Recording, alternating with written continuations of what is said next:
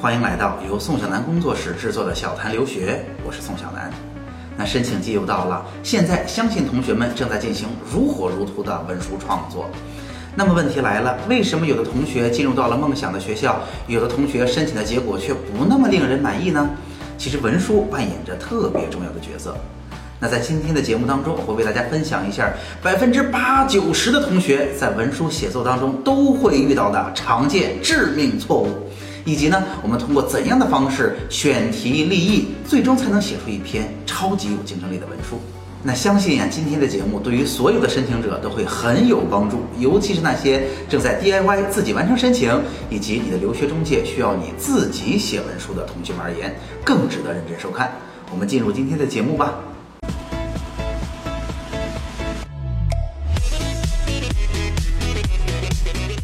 其实呢，要写好一篇文章，无论中文还是英文都是一样的，主要就是选题和立意两个大的方面。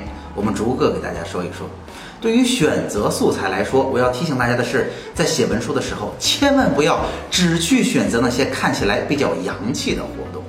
那比如说啊，我在看同学的文书当中，经常会发现同学们愿意去选择那些，哎，同学们没有参加过的有国际范儿的活动，比如说。啊，我参加过什么国际的环保组织啦？我参加过美国数学竞赛啦，啊，或者我有一些啊业余的爱好，我爱打棒球啦，我爱骑马啦，经常愿意写这样的东西。那我会发现，这也是很多同学的实际想法。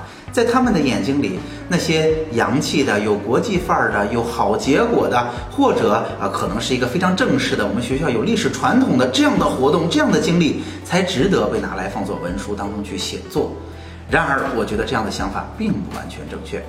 什么样的活动是好活动啊？一方面，当然刚才的思路有它的可取之处，那就是个性化的活动是好活动。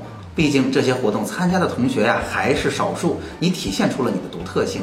但是另一方面很重要的是，只有体现出自己的性格啊，我们的价值观，我们的独特之处，能够展现这一方面东西的素材，才是值得写到文书当中的素材。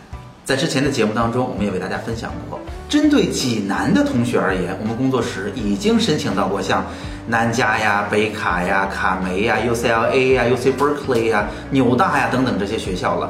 然而，这些同学们的分数也不是绝对高的，他们在文书当中写的活动也不是那些哎特别洋气的，看起来特别国际范儿的，特别那些与众不同的。说到底，我们通过文书最终展现的是你这个人有怎样的独特性、怎样的性格、怎样的价值观。为什么这更吸引学校、更吸引招生官把你选中，而不是那个活动有多么闪闪发光？那在下面的内容当中，我会给大家分享文书当中写跑步的例子。你会发现，简单的跑步也能写出花来。说过了选题，下面我们再来说说立意哈。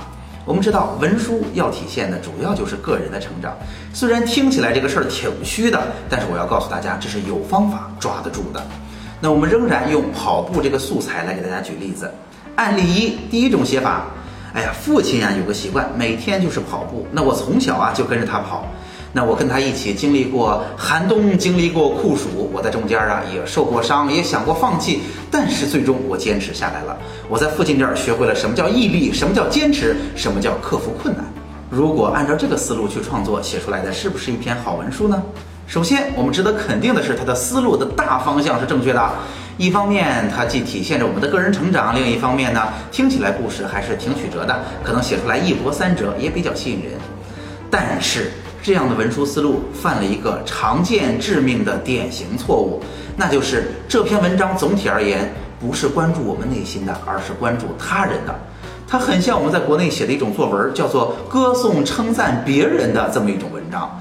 那这篇文章说到底，我们是称赞了一个优秀的父亲，我们应该向他学习，我们应该啊克服困难，有更强的毅力。但是这里边相对而言缺乏自己的理解和体会。那在你的眼里，跑步这件事、坚持这件事又是怎样的情况？那你经过了这样的训练，得到了怎样的成长和不一样的见解呢？在文章当中并没有提及。案例二，既然你说这样的故事不够关注我的内心，那我就不说父亲了，更多的说我自己吧。那在跑步的过程当中，我不但训练了自己的毅力，还提高了跑步的技巧。那我一方面可能进行了专业的训练，另一方面进行了超强度的练习，最后我成为了一名运动健将，并且在跑步当中取得了优异的成绩。这么去创作，会不会是一篇好文书呢？答案仍然不完全是。虽然这篇文书比这前一篇已经有了很大的进步，关注的已经是自己的成长和内心了，但是这篇文书犯了第二个典型、常见又致命的错误，那就是特别的关注结果或者成绩。我要提醒大家的是，如果碰巧在你写的故事当中，你取得了非常优异的成绩，比如说我在国际竞赛当中获得了金牌、银牌，这样如此出众，那当然我们要去大书特书来为自己增加优势。但是啊，我们知道绝大多数的中学生是做不出什么惊天地泣鬼神的成就的。那学校在筛选你的时候，也不是想选说现在他就做的怎么样了，我就要把他选进来。因为即便你在高中生里边做的已经非常好了，到了大学，比如说你在高中生里边已经很会编程了吧，到了大学，如果你是学计算机这个专业的，肯定你大一学完了，你的能力无论你高中多么优秀，你就碾压他了。所以学校选的是什么样的人呢？选的是在处理问题的时候你怎么看待他，你遇到困难之后是怎么想的、怎么做的，以及你怎么去克服掉它。学校真正选择的是你如何去看待这个世界，或者说是性格和价值观。因此啊，这篇文章还不够好。如果就是跑步这个话题看起来是那么的普通，甚至有点烂马路边儿，他能不能写出让招生官印象深刻的故事呢？当然是可以的。我给大家举一个我们工作室的实际案例。故事的主人公呢是一个男生，人挺帅的，学习成绩也不错，看起来非常阳光。所以啊，他在高中的班里非常受欢迎，甚至同学们有点崇拜他的那种喜欢。所以他喜欢的活动我们也很容易理解了。他在业余生活当中非常喜欢参加像辩论赛呀、像篮球赛呀这样的活动。然而与这些爱好形成鲜明对比的是，他还有一个特殊的爱好，我们很难理解。那就是他这个性格的人很喜欢去跑马拉松，在他自己压力特别大的时候，在他一个人的时候，他常常就穿好装备出去跑步了。那为什么会有这么大的反差？他喜欢去跑马拉松呢？在跟他的深入沟通当中，我们挖掘出了这样一个角度。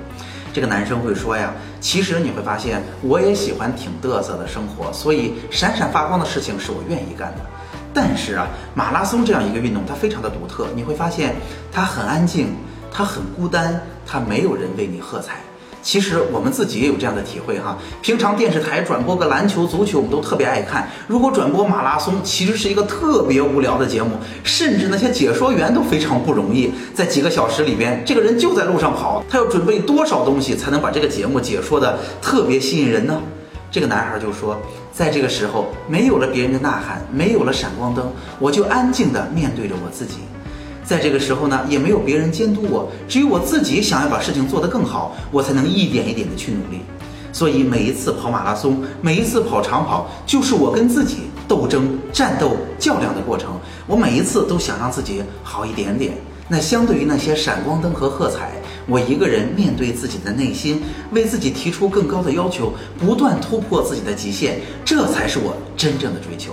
相信大家听到这儿也会有感觉，这个利益一定轻松的碾压掉了前面两篇文章。所以啊，这也是为什么在写文书当中，我不太建议说你写好吧，写好了我帮你改一改，而是立意才是这篇文书的主要内容。然而，把文字写得更流畅，把文字写得甚至有一点华丽啊，那只是锦上添花的内容。